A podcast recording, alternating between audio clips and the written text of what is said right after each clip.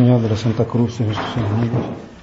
Líbranos, Señor Dios nuestro, nombre del Padre, y del Hijo, y del Espíritu Santo. Señor mío y Dios mío, creo firmemente que estás aquí, que me ves, que me oyes. Te adoro con profunda reverencia. Te pido perdón de mis pecados y gracia para hacer con fruto este rato de oración. Madre mía Inmaculada, San José, mi Padre y Señor, Ángel de mi guarda, interceded por mí. Con vuestra licencia, soberano Señor sacramental. Pues es lógico que dirijamos nuestra mirada de los ojos y la mirada de nuestro corazón a Jesús que está presente en el altar, para rendirle un culto verdadero de adoración, porque es Dios verdadero y como decíamos cada vez que hablamos de Jesús y especialmente cuando hablamos de la Eucaristía, pues no podemos hacerlo como si pensáramos en alguien que está ausente. Jesús está presente. Aumentame la fe para creer más y más en ti, porque es un misterio de fe. Está entre velos, está con la apariencia de pan, pero en la sustancia es el cuerpo de Cristo, y donde es el cuerpo de Cristo está la sangre de Cristo, el alma de Cristo y la divinidad de Cristo. Cristo todo, y como es verdadero Dios y verdadero hombre, pues Jesús tiene también sentimientos. Y seguramente habrá estado muy contento de la compañía que le han hecho esta tarde. No es indiferente como tampoco nosotros lo somos y, nos agrada ser bien tratados y nos entristece pues cualquier desaire o nos sentimos mal si nos encontramos solos. Pues misterio de fe, sacramento de fe y sacramento de amor. El Papa Benedicto XVI quiso titular su exhortación apostólica sobre la Eucaristía llamándola Sacramentum Caritatis, el sacramento del amor. Es el sacramento que expresa todo el amor todo el amor infinito. Está todo el amor de Dios. Ahí está en esa pequeña hostia el amor infinito de Dios. este poeta francés Paul Claudel decía, la Eucaristía es una enormidad. Es una enormidad. Y yéndonos a la etimología de la palabra, pues enormidad significa y que está más allá de la norma, o sea, que, rompe límites, que rompe esquemas, que, que, no es lógica, porque pues no, no se queden los estrechos parámetros de un pensamiento, sino que el amor hace algo, pues, no sé, de alguna manera ilógico, inusitado. Pues aquí está el sacramento del amor, es decir, el misterio del amor, el misterio del amor de Dios mayor de todos los misterios, la esencia de Dios. Pensar que la Eucaristía es como el amor de Dios reconcentrado, como, como puesto todo ahí. Por eso, pues no nos queda más que adorar. Como decía el himno de Santo Tomás de Aquino, te adoro con devoción, te adoro, te adoro, te adoro. Y podemos darle ese doble sentido que tiene la palabra adorar, pues en primer lugar efectivamente te adoro porque eres Dios, me postro ante ti, me arrodillo ante ti, hago una profunda inclinación ante ti porque eres Dios, un Dios tan cercano que pues que parece increíble que en esta pequeñez eh, esté toda la divinidad, toda la divinidad del creador del universo. Pues a veces nos da un poco de miedo pensar en el universo, pues es que qué soledad hay en los espacios siderales. Toda es presencia del Creador que está en este pedazo de pan con nosotros. un Dios tan cercano. Pues adoración, porque es Dios, culto de adoración, y adoración también en el otro sentido de, pues que podemos decirle te adoro como, como dice un enamorado a su novia, a su enamorada, te adoro, yo te adoro, como la canción dice, te adoro. Yo te adoro porque te quiero muchísimo, muchísimo, muchísimo, muchísimo. ¿Cuánto quieres a Jesús? Pues muchísimo. ¿Cuánto quieres quererlo? Pues muchísimo más. ¿Cuánto puede crecer tu amor? Pues sin límite.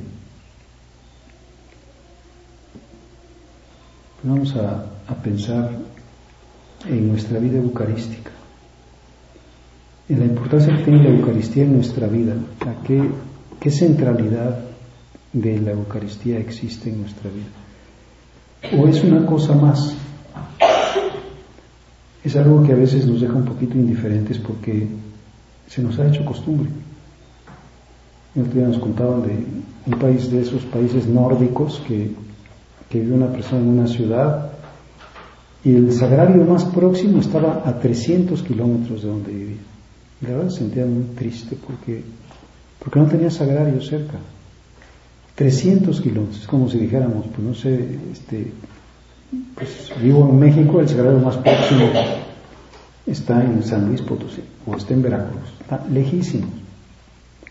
Pues no vivo en México, vivo en Puebla o vivo en Veracruz tengo muchísimos sagrarios. Y tengo muchísimas posibilidades de, estar cerca de un sagrario, tengo muchísimas posibilidades de, de comulgar y tengo muchísimas posibilidades de estar visitando sagrarios, a veces físicamente y a veces con mi imaginación. San José María, que una época larga de su vida padeció insomnio, hacía este ejercicio, decir, a ver de qué sagrarios me acuerdo. Pues en primer lugar el sagrario de mi casa, donde vivo. Me meto a ese sagrario. Y después voy a ir a este otro sagrario de Roma, que, que me acuerdo cómo es ese sagrario, y después a este otro. Y después al sagrario de esta iglesia, y luego al sagrario de esta otra iglesia. Y acordándose de Hernán Cortés decía, pues yo así como Cortés yo conquisto México, voy conquistando países con los sagrarios. Voy acompañando a Dios presente en los sagrados. Pero lo primero que tenemos que hacer es, es no ser indiferentes. Es lo central, lo esencial. La, la, iglesia se hace en la Eucaristía. Y mi vida interior y mi vida eterna se va a hacer en la Eucaristía, en mi vida eucarística. Y la eficacia en mi apostolado va a ser, pues, dependiendo de mi, de mi vida eucarística, de, mi cariño eucarístico, nos pueden servir esas revelaciones de los santos y, de la, también de la historia de la iglesia, de la historia de la salvación desde el Antiguo Testamento y Nuevo Testamento y la vida de tantos santos y pues lo que, no sé, lo que ha hecho a veces la gracia de Dios con ellos. Estoy acordando, por ejemplo, de esa, de esa revelación que estuvo Santa Faustina que se acercaba a comulgar y, Jesús le decía, me tratan como a una cosa muerta, que voy a algunas almas como a otro calvario. Y eran religiosas, eran monjas, sus hermanas. Y por eso le daba un gran consuelo la comunión de ella, porque, porque no lo trataba como una cosa muerta, sino estaba como muy encendida en su fe, en su amor, en su preparación, en sus delicadezas, en el cuidado de su acción de gracias, en las horas que pasaba cerca de los agrarios, en pues el corazón que se le iba. Acordaba también de esa niña, de una niña que es la patrona de todos los niños de la primera comunión, que se llama la beata Imelda Lambertini, una niña italiana que vivió en la Edad Media y, que en aquella época, pues, a los 11 años, bueno, siendo muy, muy pequeña, tenía una gran devoción eucarística, tenía una sensibilidad muy grande. A su mamá le había costado mucho trabajo tenerla, ¿no? tenía muchos años pidiéndole a la Virgen que le diera un hijo y, y por fin llegó esta Imelda y, y pasaba ratos ante el sagrario y esperaba con grandísima ilusión el día de su primera comunión, con muchísima ilusión, y, En aquella época no se permitía hacer la primera comunión sino hasta los 12 años. Y esta niña pues ya como que no podía más y, y cuando tenía 11 años, un día estaba oyendo misa y pues con un grandísimo deseo de comulgar, no pudo comulgar porque no había llegado todavía el momento de que pudiera hacerlo por la edad. Y se habían ya retirado las personas de la misa, se había retirado el sacerdote y, de pronto se quedó ella sola. Y las personas que se habían estado yendo empezaron a, percibir un olor, un perfume mm, delicioso y volvieron, volvió el sacerdote y volvieron los feligreses y, y vieron como una hostia salía del copón y volaba y llegaba a donde estaba Imelda que comulgó y no resistió. En ese momento se murió. O sea, murió de amor. Como diciendo, si tú supieras lo que pasa cuando comulgas, o si tú supieras la cantidad de gracia que se derrama sobre tu alma y sobre tu retina y sobre tu cerebro con esta presencia de Jesús, si tú supieras qué adoración hacen los ángeles que están en torno a esta Eucaristía, y si tú supieras cómo podría ser santa si comulgaras con mejores disposiciones, y si tú supieras cuántas gracias podrías traer a la tierra si, si fueras más eucarística, por ejemplo, si vivieras mejor tu misa, si la apreciaras más, si la meditaras más, si la saborearas, pues la iglesia se hace en la Eucaristía. Ahí se, se realiza la salvación del mundo. Pues no es tan inerte. Está la vida afectiva de Jesús, como decíamos, está un corazón que siente, le tratan como una cosa muerta.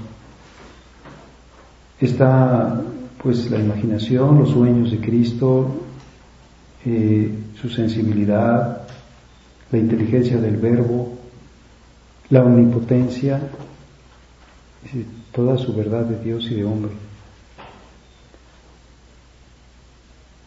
Pues que lo reconozcamos. Por eso podemos pedir muchas veces con Santo Tomás de Aquino, creo más y más en ti, haz que crea más y más en ti, haz que espere más en ti, haz que te ame más. Y podemos ver cómo en la historia de la salvación, pues muchas personas no reconocían a Cristo. Vamos a pensar desde ese hombre santo, desde aquel anciano Simeón, pues que dice que movido por el Espíritu se acercó al templo, ahí donde muchas madres jóvenes llevaban a sus niños a presentar a Dios, a purificarse, y habían pasado muchas y muchas y muchas y habían dejado a los niños en manos de los sacerdotes y habían recibido la purificación y ninguno reconoció al Salvador, excepto el anciano Simón. Y seguramente María cuando fue a casa de su prima Isabel, pues se encontró con muchas personas, iba embarazada de Dios y ninguno lo reconoció, hasta Isabel. Y cuando Jesús fue al Jordán, pues se encontró con muchas personas que estaban ahí bautizando y no lo reconoció nadie sino Juan el Bautista. Y pues el centurión romano lo reconoció y dijo, este es el Hijo de Dios. Y había muchos soldados y había muchos curiosos y no lo reconocían. También ahora nosotros decimos, oye, fíjate cuánta gente pasa por la calle cómo van atareados a sus trabajos y aquí está Dios y no lo reconoce. Y es una grandísima pena cómo se ha perdido la devoción eucarística y cómo pues ya la gente no va a vivir los viernes primero o ya no vive la hora santa o ya no van a misa los domingos o ya no hacen la adoración de las 40 horas o ya no hay adoradores nocturnos Hoy ya no se hacen velas al Santísimo de toda la noche. No lo reconoce. Por eso el Papa Benedicto XVI se quejaba mucho de esa, pues como de ese mal espíritu que se ha metido en el mundo que se llama el laicismo. El laicismo, que no ve a Dios en nada, en nada. No está Dios, ni siquiera en la vida humana. No está Dios. quiten a Dios. Pues si no lo reconocen en nada, tampoco lo reconocen en la Eucaristía. Ojalá que nosotros pues podamos ser como un poquito de consuelo para Dios ante este laicismo, decir, yo sí te reconozco, te confieso, creo y confieso. Doy mi vida por la Eucaristía. Doy mi vida, pues a veces de manera violenta, como aquellos que perseguían los hugonotes y que mataban cuando decían que Dios estaba presente en la Eucaristía, los mataban a los católicos. O doy mi vida también, pues día a día, porque te dedico mucho tiempo, porque parece que estoy haciendo algo inútil, pero estoy haciendo lo más importante. A San José María le dio muchísima pena como una congregación religiosa de, de adoratrices cambió su carisma y en vez de dedicarse a ser adoratrices, pues se fueron a trabajar en otras cosas. A lo mejor en vez de estar frente al sagrario, pues ahora están frente a la computadora. O sea, qué pena. ¿Qué están haciendo? O sea, ¿por qué trabajan tanto? ¿Qué tanto escriben? ¿Por qué escriben y escriben y escriben y escriben atrás de la pantalla de la computadora? ¿Qué tan importante será lo que escriben? ¿No será mucho más importante que dediquemos a eso que hacen los ángeles? Voy a adorarte. Voy a estar aquí.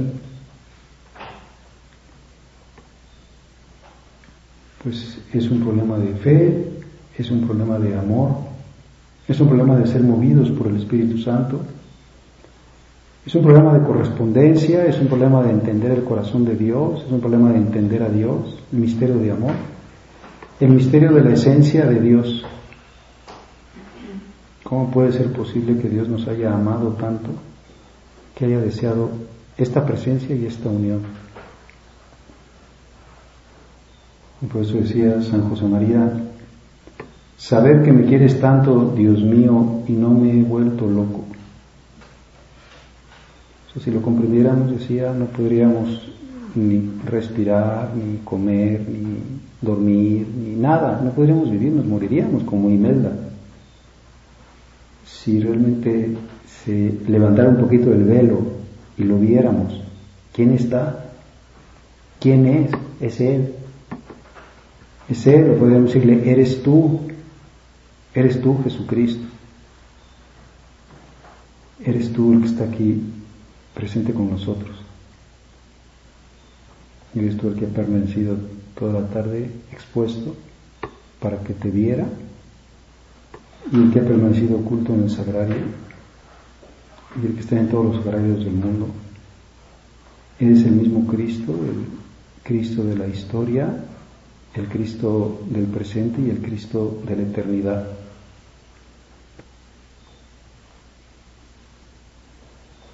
Pues haz que yo crea más y más en ti.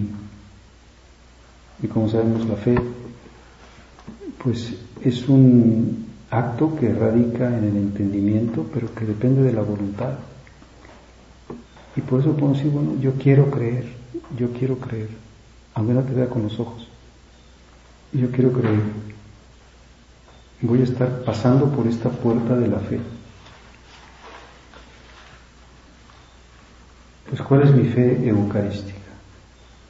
¿Cómo podré pedir al Señor este regalo también de este retiro y de este rato de oración y de estas misas que hemos tenido y de estas comuniones? Te pido el regalo de que me aumentes la fe eucarística.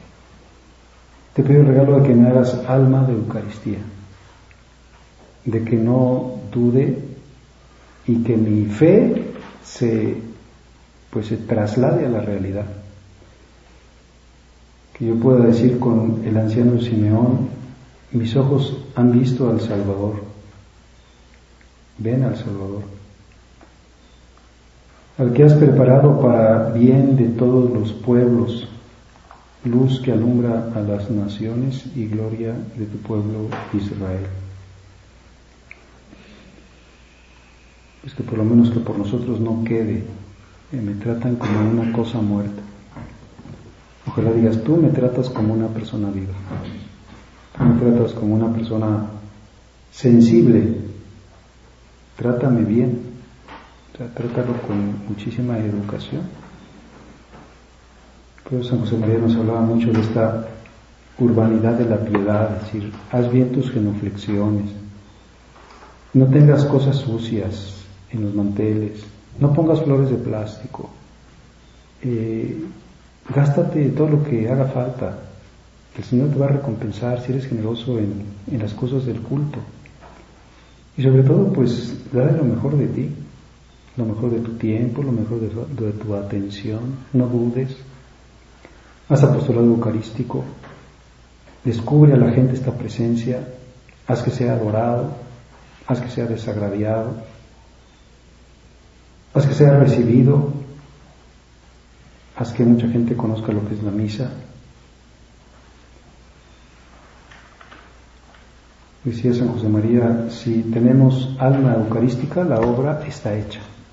O sea, nada más. ¿Cómo le hacemos para que haya más labor apostólica? Pues ya no es eucarística. ¿Cómo le hacemos para que mi familia se acerque más a Dios? Pues ya no es eucarística. ¿Cómo le hacemos para que se quite este grave problema de lo que sea, el narcotráfico? Pues vamos a hacer más eucarístico. Vamos a hacer que se adore más a Cristo. Pues es Él. Ahí está todo. Ahora que el Papa Francisco acaba de ir a, la iglesia de Santa María la Mayor a rezar ante la imagen de la Virgen Salus Populi Romani, esa imagen que es como la patrona de Roma, pues me acordaba de que allí en Santa María la Mayor hay pues una reliquia, no sé exactamente si habrá que darle mucho crédito, ¿no? Que son unas tablas y unas pajas del, del portal de Belén. Me acordaba de una joven que estuvo en Roma en un colegio de monjas y las monjas le dijeron, vamos a Santa María la Mayor hoy en la tarde porque, porque vamos a ver las reliquias del portal de Belén. Y les dijo, yo no voy a ir. Pero ¿cómo? ¿No le interesa ir a ver? digo, miren, yo no sé si son las reliquias, deben ustedes a saber si esas tablas. Pero, pero ¿qué, ¿qué importancia tienen esas tablas junto a Cristo? O sea, esta es mi fe, mi fe dice, aquí está Jesús vivo. Si son esas tablas, supuesto que fueran, pues son unas tablas y unas pajas. No es Él, aquí está Él. Y tenía mucha razón, pues así es efectivamente. Pues ojalá que nosotros sepamos ser adoradores del Santísimo almas de Eucaristía, que se nos eucaristice el alma como a María. Y que descubramos aquello que dice ese himno litúrgico también, ha de ver un corpus natum de María Virgen. Salve verdadero cuerpo nacido de Santa María Virgen, cuerpo nacido verdaderamente de Santa María Virgen. Qué impresionante, está, está la carne de Cristo. Esta es mi carne, mi carne es el alimento. Vas a morder mi carne. La carne que tomé de María, no soy un ser extraterrestre, no vengo de allá, de, un nacimiento astral, sino vengo de, de, un vientre inmaculado. Por eso a San José María le gustaba siempre mucho encontrar a María junto a la Eucaristía. Decía, es que no se puede separar, eso no puede no estar donde está su Hijo. Hay una presencia misteriosa que nos la concede a Dios también. Cada vez que entro a ver a Jesús también te saludo a ti. Por eso siempre se suele poner cerca de los sagrarios alguna imagen de María, como diciendo, acuérdate que está ella. Nos acordamos, no sé, de la iglesia a la que vamos, del oratorio del centro. Decimos, hay una imagen, está María cerca. Pues es nuestra fe, es decir, pasa por la puerta, haz esa transposición de mundos y no lo hagas de una manera fría, manifiéstale también como lo encendido de tu amor en correspondencia a esta presencia del amor total. La totalidad del amor de Dios está aquí, en el corazón de Cristo, en el corazón eucarístico de Jesús, que está presente en todas las hostias consagradas.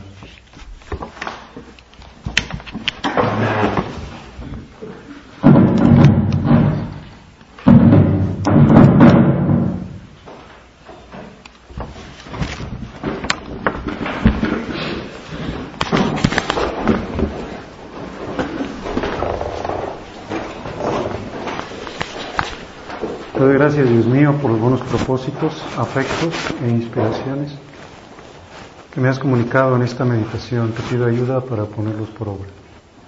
Madre mía Inmaculada, San José, mi Padre y Señor, Ángel de mi guarda, intercede por